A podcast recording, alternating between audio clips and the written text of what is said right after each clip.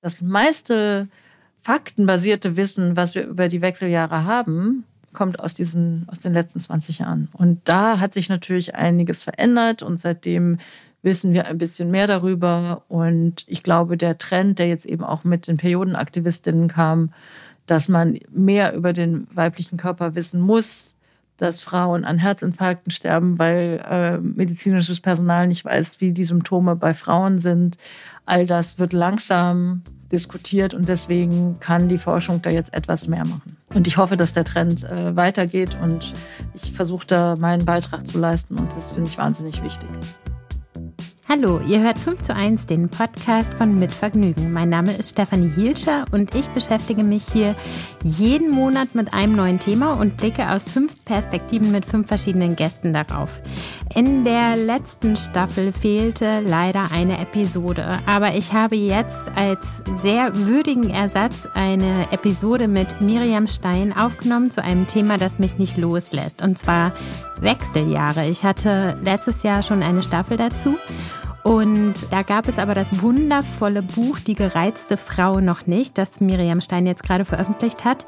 Deswegen habe ich sie jetzt eingeladen. Sie ist der Einladung gefolgt und wir sitzen hier zusammen und reden nochmal über die Wechseljahre, was es gesundheitlich, was es gesellschaftlich bedeutet und warum das Ganze noch ein so großes Tabuthema ist. Ich wünsche euch viel, viel Spaß bei dieser Episode mit der sehr unterhaltsamen und schlauen Miriam Stein. Ich freue mich sehr, dass du da bist. Hallo Steffi. Du hast ein Buch über die Wechseljahre geschrieben, genauer gesagt über das Klimakterium. Und da Aufklärung ja mit der Sprache beginnt, würde ich ganz gerne zuerst, da wir bei 5 zu 1 sind, fünf Begriffe mit dir klären. Erstens Wechseljahre. Wechseljahre ist die deutsche Bezeichnung für das Klimakterium, sagt man in der Medizin. Mhm. Heißt Stufenleiter mhm. eigentlich und wird seit, ich weiß nicht, ich möchte jetzt keine Zahl sagen, aber seit, ich sag mal, ein paar hundert Jahren in der deutschsprachigen Medizin benutzt, um den Übergang von der fruchtbaren zur nicht fruchtbaren Phase bei Frauen zu beschreiben. Menopause. Menopause ist altgriechisch Menopausis. Das ist äh, eigentlich ein Tag nur im Leben von der Frau. Und zwar ist es der Tag, nachdem sie zwölf Monate lang keine Blutung mehr hatte. Ähm, Perimenopause. Perimenopause ist quasi die Vorstufe. Das Klimakterium ist in der Medizin in drei Teile eingeteilt. Prämenopause, Perimenopause und Menopause. Und dann gehen wir jetzt quasi von hinten. Menopause ist quasi der Tag, wo sie keine Blutung mehr hat. Und die Perimenopause wäre korrekterweise das, was wir als Wechseljahre bezeichnen. Nämlich die Zeit, in der der Hormonhaushalt sich umstellt und eben der Übergang stattfindet und in dem man ab und zu ein paar unschöne Symptome empfindet. Mhm. Spinatwachtel.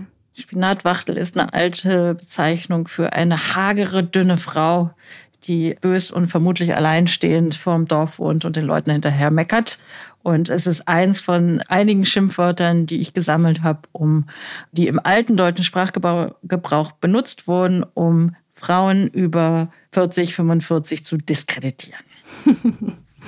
Ich finde ja dein Buch so wichtig, weil es quasi die Hälfte der Menschheit irgendwann in ihrem Leben betrifft. Das Klimakterium ist noch immer ein Tabuthema und ich finde, eigentlich kann man direkt die zweite Hälfte der Menschheit mit dazu holen, weil als ich dein Buch gelesen habe, da habe ich es eigentlich direkt rübergegeben zu meinem Mann, weil es ja auch für das Verständnis total wichtig ist. Also für mich ist es tatsächlich wie so eine Art lustige Bibel, in der man auch immer so ein bisschen nachschlagen kann und, und nach Erklärungen suchen kann.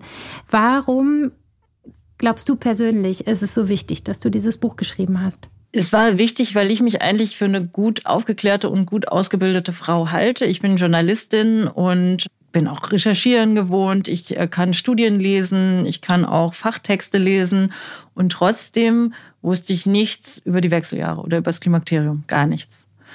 Und außer dass es, dass man aufhört zu bluten, das wusste ich natürlich und dass man vielleicht mal eine Hitzewallung kriegt, aber es war überhaupt nicht in meinem Kopf.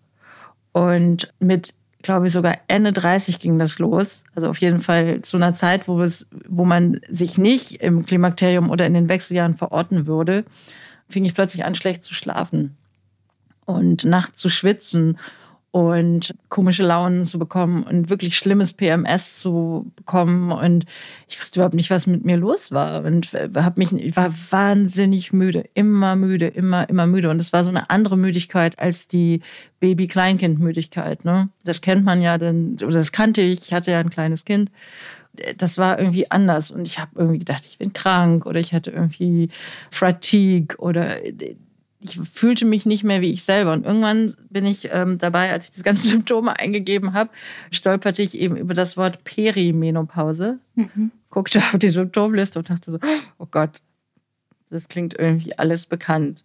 Und das Interessante war, dass ich gleichzeitig darüber nachgedacht hatte, eben noch ein zweites Kind zu bekommen. Und mein Mann und ich waren irgendwie nie in der Lage, den Wunsch richtig zu formulieren und haben immer gedacht, es passiert entweder, es passiert nicht und es passierte nicht. Und man kann seinen äh, sogenannten Müllerwert äh, bestimmen lassen, der eben sagt, wie frucht man noch, äh, fruchtbar man noch ist, weil er die Eier, äh, die in den Eierstöcken hergestellt werden, testet. Und da war dann irgendwann ziemlich klar, dass, es, äh, dass das schon ziemlich niedrig war. Mhm. Also vielleicht mal als Richtwert bei fruchtbaren Frauen ist er zwischen 1 und 8. Mittlerweile, also heute, jetzt natürlich auch ein paar Jahre später, ist er bei mir 0,6. Ja. Das heißt, ich bin wirklich in den Wechseljahren. Ich bin mhm. wirklich im Klimakterium. Das ist keine Einbildung, das ist keine Hysterie, sondern das ist einfach ein biologischer Fakt. Wo lässt man diesen Müllerwert testen? Beim Hausarzt, Frauenarzt? Das ist eigentlich beim, Frau, beim Frauenarzt oder Frauenärztin. Das ist aber gar nicht so einfach, ehrlich gesagt. Man muss das selber bezahlen. In der Kinderwunschklinik kann man es auch machen. Das ist teuer, eine teure Bestimmung und es ist nicht gängig. Also es ist nicht so äh, wie ein großes Blutbild und man, äh, wo man den Eisenwert mal bestimmt, mhm. sondern da muss man also tatsächlich so ein bisschen eine Arzt oder eine Ärztin haben, die das entweder unterstützt oder wirklich sehr beharren. Aber ja, das kann man machen. Okay. Du steigst in deinem Buch total krass ein mit so riesigen Blutbrocken im Klo. Ich kenne das schon von meiner normalen Periode. Ich bin mal gespannt, was noch kommt. Aber ich finde es irgendwie toll, diese schonungslose und uneitle Beschreibung von, von dem, was mit deinem Körper passiert. Was glaubst du, warum ist genau so eine Sprache in der Kommunikation über, die, über das Klimakterium so wichtig?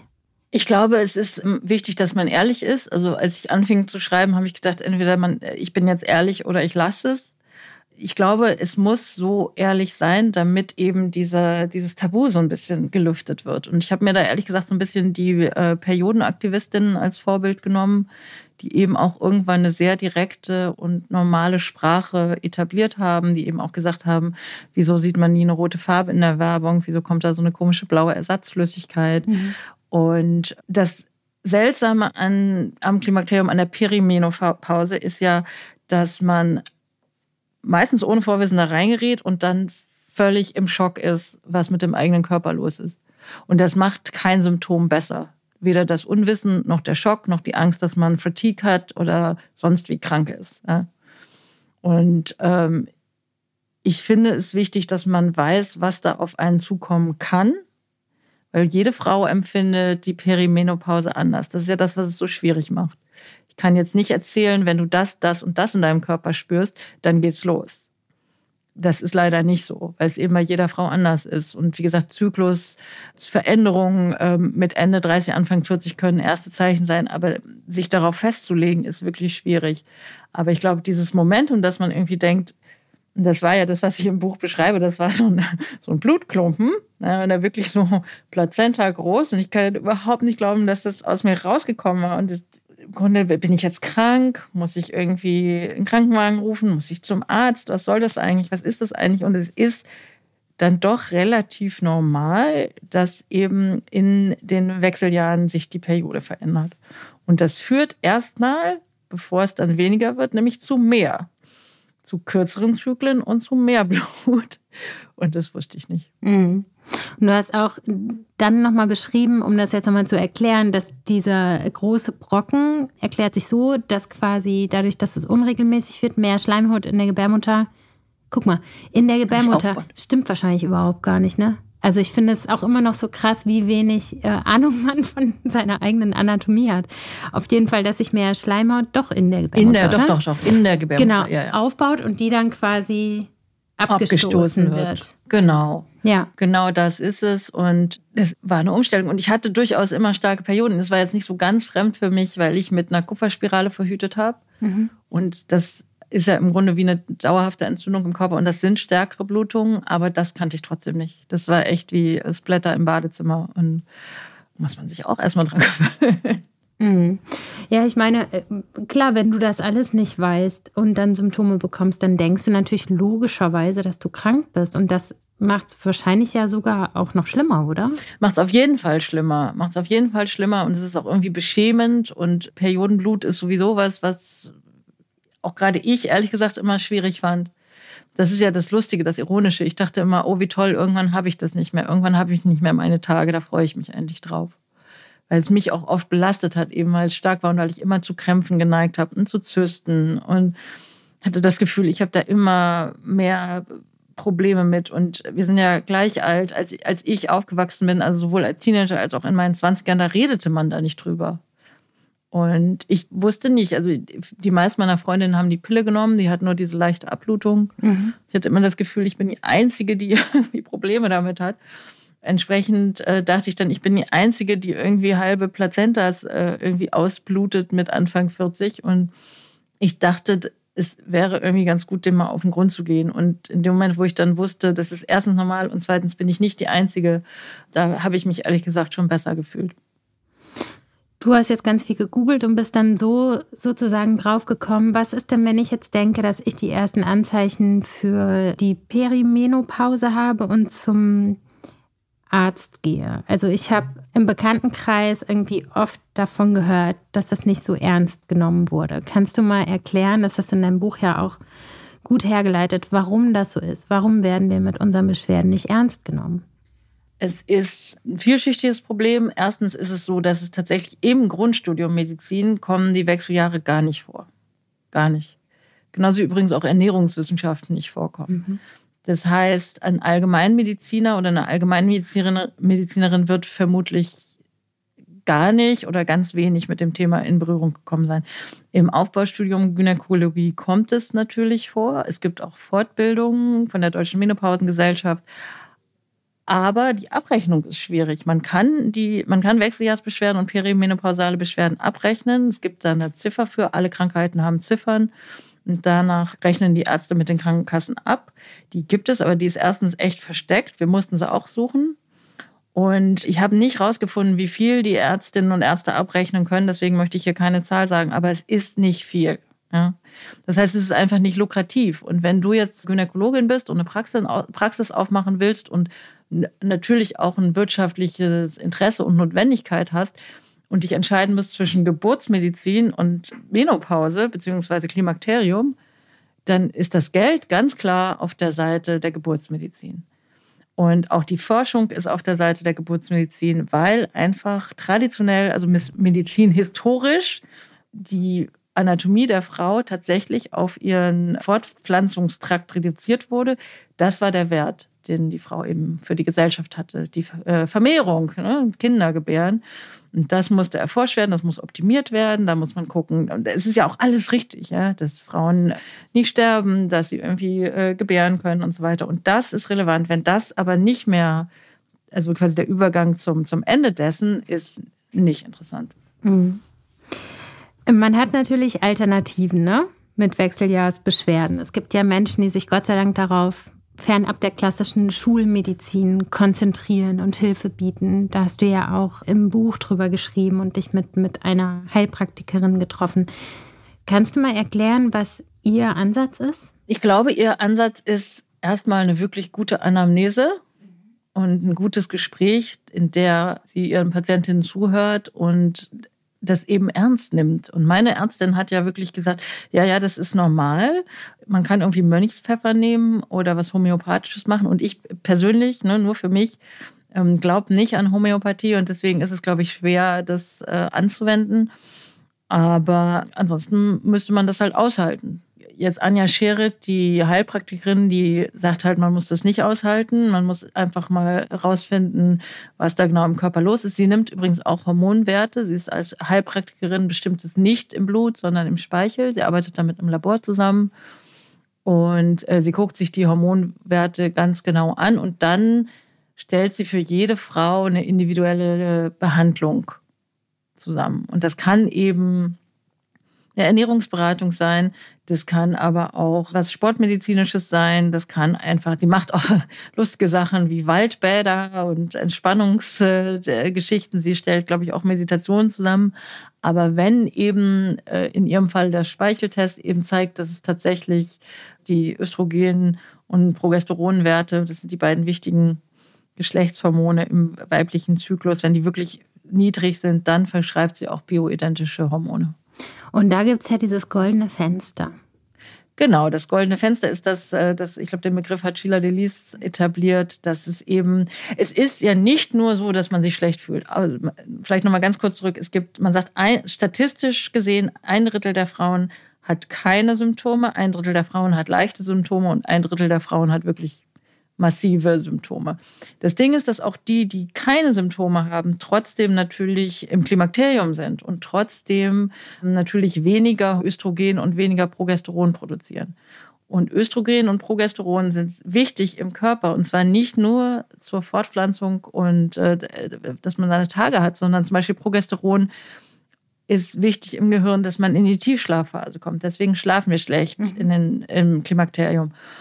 Östrogen ist ganz wichtig für die Neuro neurale Gesundheit. Also da hat eine Forscherin gesagt, Östrogen ist die Dirigentin im Gehirn. Mhm. Also sowas wie ein Organisationshormon. Das heißt, wenn davon weniger da ist, dann daher kommt dieser Brain Fog, ne, dass man vielleicht nicht mehr so schnell im Gehirn sich fühlt. Und die Knochendichte, Knochengesundheit ist ein ganz großes Thema, weil Östrogen auch ein Wachstumshormon ist. Das heißt, abgesehen von Symptomen ist es für den Körper einfach nicht gesund, weniger Östrogen zu haben. Und deswegen spricht Sheila Delis von dem goldenen Fenster. Wenn man eben mit äh, Mitte 40 anfängt, ein bisschen nachzuhelfen, dann kann man eben Osteoporose vorbeugen und äh, anderen Dingen, Demenz, die eben durch Östrogenmangel im Körper ausgelöst werden können. Ja, guck mal, da muss ich die mal kontaktieren, weil ich war jetzt zur Knochendichte-Messung und habe schon Osteopenie, also die Vorstufe von Osteoporose. Und das gut, dass du das sagst, weil das wusste ich auch gar nicht. Ich dachte, ich kann nur mit Sport und Ernährung jetzt vorbeugen. Das Kannst du auch knackt. Muskeln aufbauen. Das mhm. ist halt das Ding. Also, was ich ja mache, ich bin ja nicht sportlich leider, gar nicht. Und es macht mir leider auch echt total wenig Freude. Und deswegen fahre ich halt ganz viel Fahrrad. Ich kann nicht Auto fahren und laufe ganz viel. Also, ne, strammes Marschieren und mhm.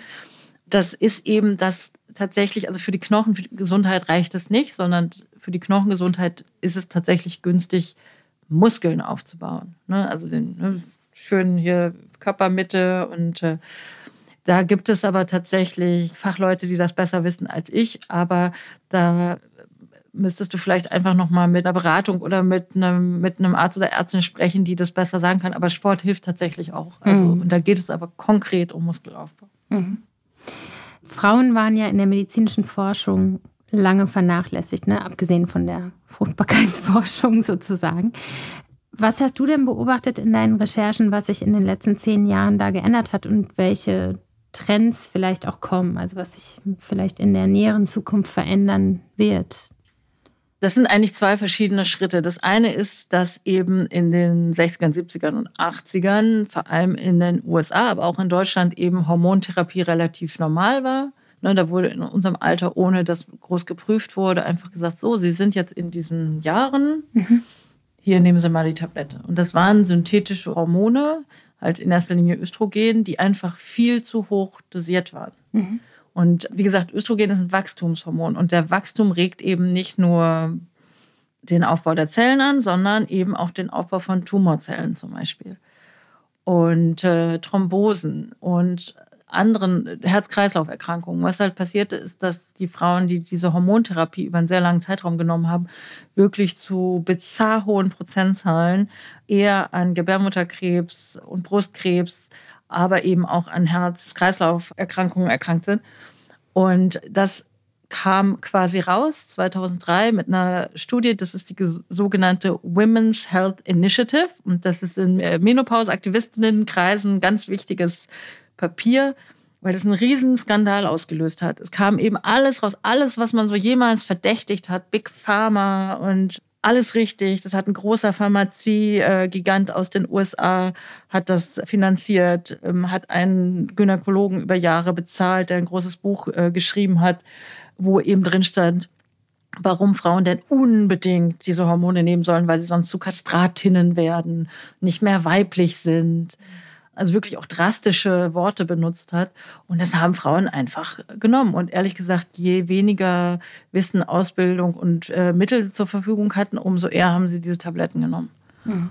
Und die wurden tatsächlich verboten, also richtig verboten. Und daraufhin haben eben viele Frauen auch zu Recht eine ganz große Skepsis gegenüber Hormonen entwickelt. Was es aber Positives hatte, war, dass es endlich Studien gab. Es hat eine, also endlich die erste richtige Flut von Studien zu den Wechseljahren und zum Klimakterium nach sich gezogen. Es wurden plötzlich Gelder freigemacht, auch öffentliche Gelder, die eben unabhängige Forschung ermöglicht haben.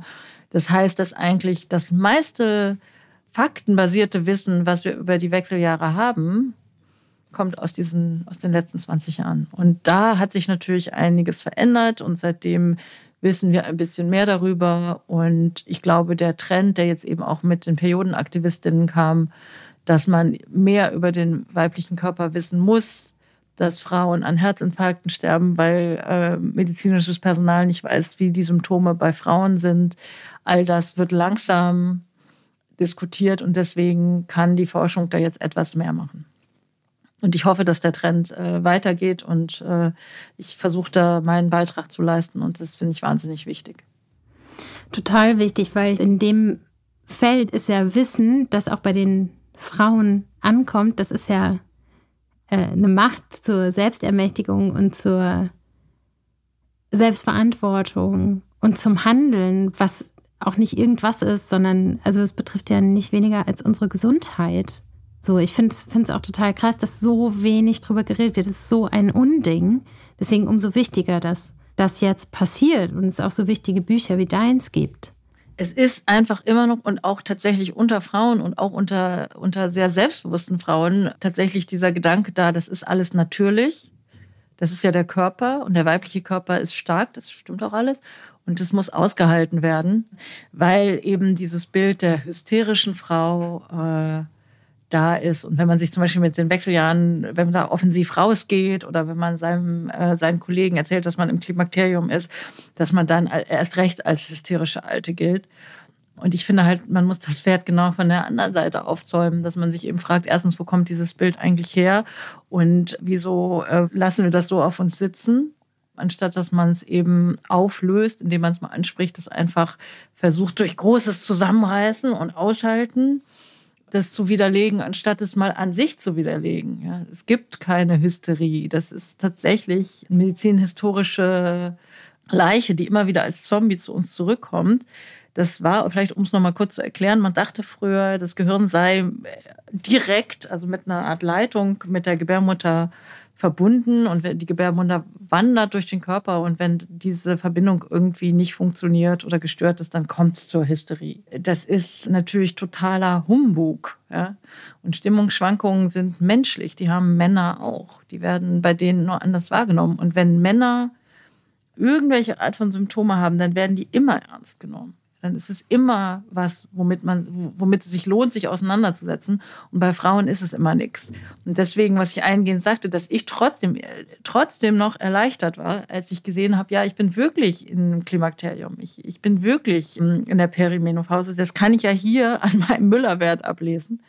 Weil ich auch immer dachte, ja, vielleicht bin ich im Stress, vielleicht bin ich gestresst oder vielleicht ist dies oder vielleicht ist das. Und würde, glaube ich, ein Mann so nie, nie denken. Mhm. Was glaubst du, ist des Pudels Kern?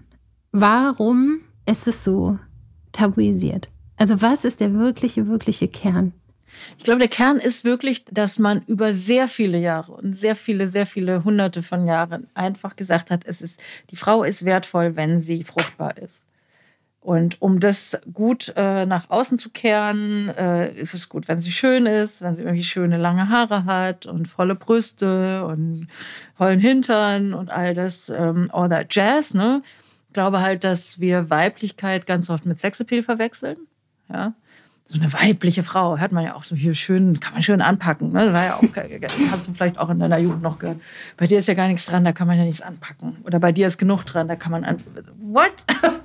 Mhm. Und ich glaube, dass es extrem schwierig ist, sich ähm, nicht nur rational, also wissend, dass das nicht der einzige Wert der Frau ist, sondern auch emotional davon zu trennen. Ja? Und man liest das immer wieder bei sehr, sehr, sehr schlauen Frauen, die auch sagen, oh, furchtbare Identitätspolitik will man alles nicht. Äh, und äh, Frauen lassen sich dazu sehr in Schablonen packen und so weiter. Aber sobald es an die Fruchtbarkeit geht, ja, ist es doch immer ein Thema. Es ist immer ein emotionales Thema. Das geht natürlich auch bei Frauen, die gegen ihren Willen eben nicht Mütter werden konnten. Zu Recht, ein sehr mhm. emotionales mhm. Thema. Aber die fühlen sich eben auch dann als Frauen nicht vollwertig, weil sie ja nicht fruchtbar die sein Funktion können. erfüllt haben. Weil sie nicht diese Funktion erfüllen. Ja. Eben. Das heißt, auch da ist immer noch, sitzt immer noch was. Und ich glaube einfach, dass es so schön wäre, wenn man den Wert der Frau von der Fruchtbarkeit entkoppeln könnte. Wenn man einfach sagt, Frau ist Frau, ob sie fruchtbar ist oder nicht, völlig dahingestellt. Und eine Frau ist auch sexy, wenn sie nicht fruchtbar ist. Und zwar unabhängig vom Alter. Aber natürlich, dadurch, dass ja alle Frauen irgendwann unfruchtbar werden, äh, betrifft es eben tatsächlich alle Frauen. Das muss man sich auf der Zunge zergehen lassen. Wir sprechen von der Hälfte der Weltbevölkerung. Und eine Studie hat ergeben, dass 2025 eine Milliarde Frauen weltweit in, im Klimakterium sein wird. Und die kann man nicht verschweigen. Wir können uns das auch gar nicht leisten, weder auf dem Arbeitsmarkt noch, auf dem, auf de, noch in der Wirtschaft. Da muss drüber geredet werden. Lass uns noch über das Positive reden. Ich finde ja, also ich in meinem Selbstbild freue mich ja zum Beispiel total darauf, die weise Alte zu sein. Ne? Ich finde, man rennt ja sein ganzes Leben mit tausend Fragen, Fragezeichen und Unsicherheiten so durch die Gegend und ich freue mich darauf, wenn ich da irgendwo sitze und dann kommt jemand zu mir und will wissen, wie ich das denn sehe. Und ich kann dann vielleicht helfen damit. So. Das ist ja auch eine Funktion. Das ist eine total wichtige Funktion. Und das ist aber, wie gesagt, ich habe das zum Ende des Buchs angerissen. Das ist ein ganz generelles äh, Bedürfnis von mir, dass man eben dies ganz vorsichtig formuliert, die sogenannte weibliche Sicht auf die Welt, das Fürsorgende, das äh, Bemutternde, ähm, das äh, Verbindende und das Gemeinschaftliche, dass man das so wenig schätzt, dass das so wenig gewertschätzt wird. Ja? Auch von Frauen, das finde ich eigentlich eine Frechheit. Ja? Weil es doch auch ein extrem wichtiger gesellschaftlicher Stein ist. Und das haben wir jetzt in der Pandemie gemerkt, als es plötzlich um, um Care ging und um systemrelevante Funktionen und so weiter. Und ich freue mich da auch total drauf. Und für mich, ehrlich gesagt, um da jetzt vielleicht einen kleinen Diskurs, wenn ich das mal äh, machen darf. Na klar.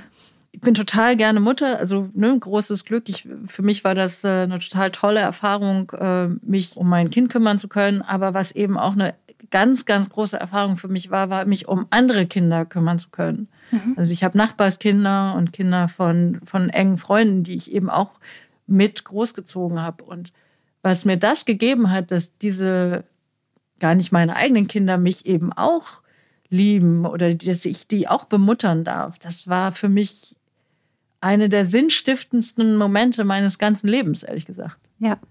Und da habe ich gedacht, es kann doch nicht sein, dass das nicht gewürdigt wird. Mhm. Eben auch bei Leuten, meine Schwester ist Ergotherapeutin und die liebt ihren Job. Die findet es ganz, die macht das unheimlich gerne. Die wird extrem beschissen dafür bezahlt. Ja? Aber dass ihre eigene, also ne, ihr eigenes Gefühl ist eigentlich, dass sie was ganz Tolles macht. Mhm. Trotzdem äh, vermittelt die Gesellschaft ihr über, wie gesagt, diese sehr, sehr schlechte Bezahlung, dass das weniger wert ist. Und es kommt eben daher, dass Care-Berufe in Deutschland und Frankreich aus dem, aus dem Klosterbereich kommen. Da war das Nächstenliebe, dafür gab es kein Geld. Mhm. Mutterliebe ist ja sowieso äh, nicht entgeltlich. Aber dadurch, dass wir halt in dieser Welt leben, wo Erfolg an Geld und an Durchsetzungskraft gemessen wird, gibt es eben keine Wertschätzung dafür. Und das finde ich ohnehin traurig. Und deswegen, ich verstehe dich total gut. Ich, ich möchte auch gerne eine weise Alte sein und ich empfinde das als sehr äh, befriedigend und sehr sinnstiftend, eben jetzt zum Beispiel mit dem Buch ähm, so viele positive Stimmen zu bekommen von Frauen, die eben das selber nicht formulieren konnten oder nicht so formulieren konnten. Und ich glaube, da kann man ganz viel, ganz viel machen. Und es gibt ja, wie gesagt, evolutionsbiologische Ansätze, das steht auch irgendwo im Buch, dass Frauen in Stresssituationen eben nicht dazu tendieren, auszuflippen und aggressiv zu werden, sondern was machen, das sich Tent und Befriend nennt, nämlich in die Kommune gehen und sich da Meinungen holen und sich Unterstützung holen. Und das finde ich ehrlich gesagt auch einen wahnsinnig schönen Gedanken, dass wir uns eben als Menschen, also nicht nur Frauen, aber vielleicht auch Frauen zusammentun und einfach versuchen, Probleme gemeinschaftlich zu lösen. Und ich habe schon das Gefühl, dass im mittleren Alter, dass sich da gerade die Frauensolidarität sehr verdichtet, weil eben so wenig über dieses Thema geredet wird, über Wechseljahre und über die unfruchtbaren Jahre, wenn du so willst. Und dass da, wenn man denn dann drüber spricht, eine sehr, sofort eine sehr enge Verbundenheit entsteht. Hm. Das ist schön. Ich finde es auch total positiv. Das ist was, was ich an mir beobachte, dass meine Stimme viel sicherer und lauter wird. Ich glaube, in meinen 30ern war ich noch gar nicht so. Also ich war natürlich kein anderer Mensch, aber ich finde, dass man die Entwicklung seines Charakters, nenne ich es jetzt mal so, oder halt die Lebensphasen, die man durchmacht, es ist ja finde ich, finde ich ab 40, 50 sozusagen nochmal eine ganz andere Qualität, auf die man sich freuen kann, die man genießen kann, sozusagen. Natürlich vorausgesetzt, dass du gesund bist, ne? So, und deswegen finde ich diese Vorsorge auch so wichtig. Unbedingt, unbedingt. Und ich glaube halt, dass überhaupt das Präventionssystem allgemein stärker werden muss, aber gerade in der Frauenmedizin dass eben, wie gesagt, wir wissen alle über die Pubertät mittlerweile. Das war ja auch mal ein großes Tabuthema. Mhm. Und das ist es heute nicht mehr. Das heißt, die Kinder kriegen in der sechsten Klasse in Berlin, glaube ich, diesen Sexualkundeunterricht. Das ist dann natürlich als mit sehr viel Hihi und Kicherei und peinlich und so. Aber natürlich nehmen die was daraus mit. Mhm. Wir wissen das, die wissen das, die Lehrer wissen das. Es ähm, wir wissen es mittlerweile bis in die neurobiologische Ebene. Wir wissen, dass die Gehirne unserer Kinder sich neu sortieren. Das heißt, die Dummheit ist vielleicht vorübergehend. yes. Und ähm, ja. all diese Dinge weiß man mittlerweile. Und es wäre doch vielleicht hilfreich, wenn wir dieses Wissen auch äh, auf das Klimakterium ausweiten können. Am besten auch direkt gleich in der Schule mit, dann ist es nämlich selbstverständlich. Ja? So wie eben Pubertät, Geburt und Klimakterium. Warum nicht dann gleich alles? Ne? Einfach einmal mit zu besprechen. Aber auf jeden Fall für Frauen ab du sagtest eben Ende 30, ne? Mhm. spätestens Anfang 40, dass es eben ein Beratungsgespräch geben sollte, das gut bezahlt wird, was sich lohnt für Frauenärzte und Ärztinnen oder auch Wechseljahrsberaterinnen anzubieten. Und das fände ich total gut. Ich glaube, das wäre wahnsinnig wichtig. Hast du Lust zum Schluss, den Epilog vorzulesen? Aus deinem Buch, weil ich finde den so toll. Sollen alle hören da am Schluss immer heulen, ehrlich gesagt. Ich ja, ich auch. Total zusammengerissen in ja. der Lesung, weil ich dachte, du kannst jetzt hier nicht mhm. heulend auf der Bühne sitzen. Ja, warst aber nicht die Einzige im Raum. Also. mein perimenopausaler Polterabend, wo viel Geschirr zu Bruch geht und Gemeinschaft entsteht. In meiner Fantasie feiern wir ein Fest ein paar Dutzend Frauen zwischen 40 und 55 und die können natürlich auch älter sein, um Gottes Willen. Also da kam eine 61-jährige Frau zu mir und sagte, ich fühle mich ausgeschlossen. Sie darf auch kommen. Alle. Treffen sich zum feierlichen Bankett im feierlichen Aufzug. Für die einen heißt feierlich vielleicht das eigene Brautkleid nochmal zu tragen, für die nächste bedeutet feierlich in erster Linie bequem. Ich stelle mir ein Sommerfest vor, einen langen Tisch auf einer sattgrünen Wiese mit Blick nach Westen, wo die Sonne in Form eines roten Balls in den Horizont fällt. Vielleicht sind wir auch in einem Haus, einem großzügigen Wohnzimmer. Vielleicht schüttet und stürmt es draußen und vielleicht sitzen wir vorm Kamin. Eigentlich ist es egal, wo wir sind. Wichtig ist, dass die Tafel festlich gedeckt ist, denn heute feiern wir uns selbst, unser Peng. Wir debütieren in der Gesellschaft der menopausalen Frauen. Hier werden wir nicht verkuppelt, sondern es wird zusammen getanzt, ob in Birkenstocks, Turnschuhen oder Louboutins. Meine Freundinnen haben Fotos aus ihrer Teenagerzeit dabei, von ihren Studien- und Ausbildungsabschlüssen, Hochzeiten, Schwangerschaften, Geburten, kurz den Meilensteinen und Metamorphosen ihres Frauenlebens. Wir sitzen nah beieinander, essen und trinken gemeinsam und erzählen uns vom Frauwerden, vom ersten Kuss, vom sich verändernden Körper, vom Unwissen, in dem die meisten Frauen von Lehr Eltern und LehrerInnen gelassen wurden. Von der ersten Periode, vom ersten Sex, vom ersten oftmals vermeintlichen Ausbleiben der Periode als junge Frau und der daraus entstehenden Panik, bin ich etwa schwanger? Wir sprechen über Hormone in Pillenform, die Mini-Pille zur Verhütung, Östrogen zum Frauwerden und um den Kinderwunsch zu unterstützen. Wir unterhalten uns über Schwangerschaften und Geburten, über die Angst, die die Verselbstständigung unseres Körpers in diesen Augenblicken auslösen kann, die Stärke, die wir unmittelbar danach fühlten und doch so schnell wieder vergaßen. Wir erzählen uns von den Momenten, in denen wir unsere Körper befremdlich und seltsam fanden, davon, wie der Körper einer asiatischstämmigen Frau anders wahrgenommen wird als der einer afrodeutschen oder türkischstämmigen Frau. Wir erzählen uns von den Momenten, in denen uns diese Körper streitig gemacht wurden, von PartnerInnen, von ÄrztInnen, von uns selbst. Diese Körper sind nicht mehr die, die auf den teils mehr als 30 Jahre alten Fotos zu sehen sind. Sie teilen zwar die identische DNS, aber die Jahre und die Erfahrung haben sie geformt und verändert. Nun stehen sie vor einer neuen Transformation, die vielleicht viel weniger eine Transformation als eine Anpassung an eine neue Lebensphase ist. Dann verjagen wir gemeinsam die Geister der Vergangenheit, die schlechte Informationslage, vor allem jedoch den Schleier aus Scham, in die Frauen seit Jahren gekleidet werden, sobald sie ihre Tage bekommen und fruchtbar werden. Wir zerschlagen Geschirr, Aussteuer, Flaschen und Gläser. Im Zerstören liegt ein Übergangsritus, heißt es in den Aufzeichnungen zum Ursprung des Hochzeitspolterabend. Besser hätte ich es nicht formulieren können. Das Ende der Fruchtbarkeit öffnet die Tür zum nächsten Level der Weiblichkeit. Wir entblößen unsere Vulva wie Sheila Nagik. Die Kraft des Frauseins geht über die Fruchtbarkeit, die sexuelle Anziehungskraft hinaus. Und das schon seit Jahrhunderten in allen Teilen der Welt. Wir haben es nur vergessen. Es wird angestoßen. Mit was auch immer den Damen schmeckt, meinetwegen mit Pfefferminztee, mit Wodka, alkoholfreiem Bier, mit Cremant, mit Champagner auf all die verflixten Tampons, die immer in den falschen Handtaschen steckten, auf die Schwangerschaftstests, die negativ, negativ im Mülleimer landeten, auf die Schwangerschaftstests, die negativ, was? Nicht schwanger?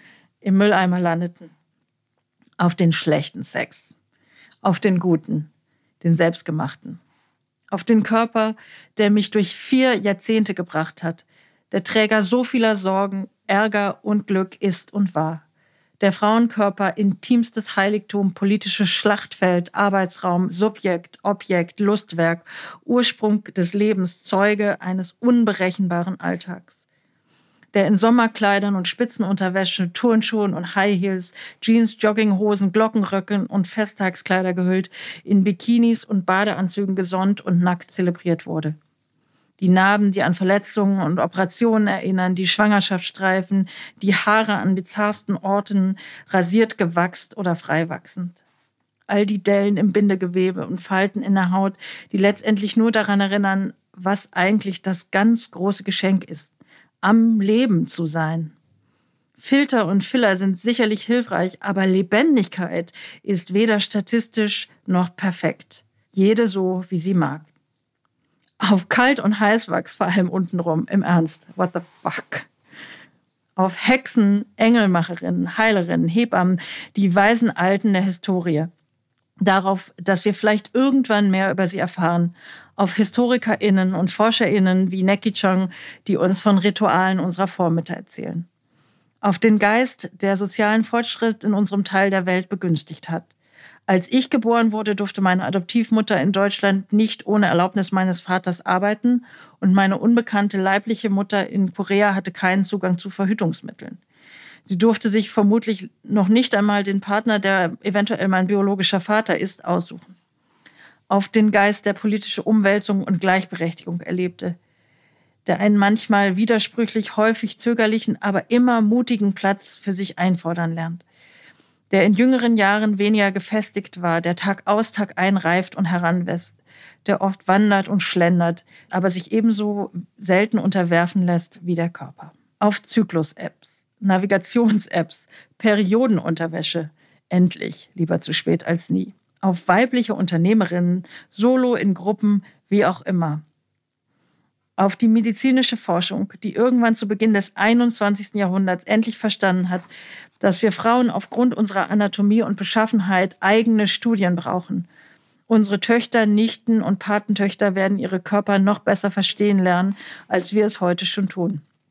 Apropos, auf unsere Kinder, Paten, Pflege, Adoptiv, Zieh, Patchwork-Kinder und auf die eigenen biologischen. Auf die Wechseljahre, auch als Klimakterium, Prämenopause, Perimenopause und Menopause bekannt. Auf das Ende der Mythen um selbige. Auf das Ende des Schweigens, der Aura des Übergangs. Ich gehe nirgendwo hin. Ich verändere mich. Ich schlage ein neues Kapitel auf. Meine Hormone schwanken, meine Fokussierung auf meine Rolle als Vermittlerin und Konsensbringerin verbleicht. An ihre Stelle rückt eine harschere, aber auch selbstbestimmtere Version von mir selbst. Ich hoffe inständig, dass sie gesund genug sein wird, um ihre neue Zielstrebigkeit zu genießen. Ich hoffe inständig, dass sie sich weiterentwickeln, dass sie weiterhin zuhören kann, vor allem den Jüngeren dass sie sich für ihresgleichen und auch die Älteren einsetzt, dass sie lernt, sich locker zu machen und mit Humor durch die zuckerfreien Phasen ihres Lebens kommt. Wenn ich die Augen zusammenkneife, dann sehe ich sie vor mir. Sie ist eine Schrulle, eine Furie und eine Schabracke unter ihresgleichen. Sie steht in der Mitte ihrer Freundin, ihres Frauseins, ihres Lebens. Danke.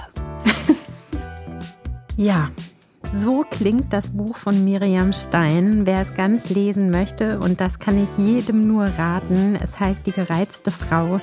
Und ich verlinke euch das gerne nochmal in den Show Notes. Vielen Dank, liebe Miriam, dass du da warst und dieses wichtige Thema hilfst in die Öffentlichkeit zu tragen. Ich hoffe, es folgen viele Frauen, die sich auch öffentlich mit den Wechseljahren beschäftigen.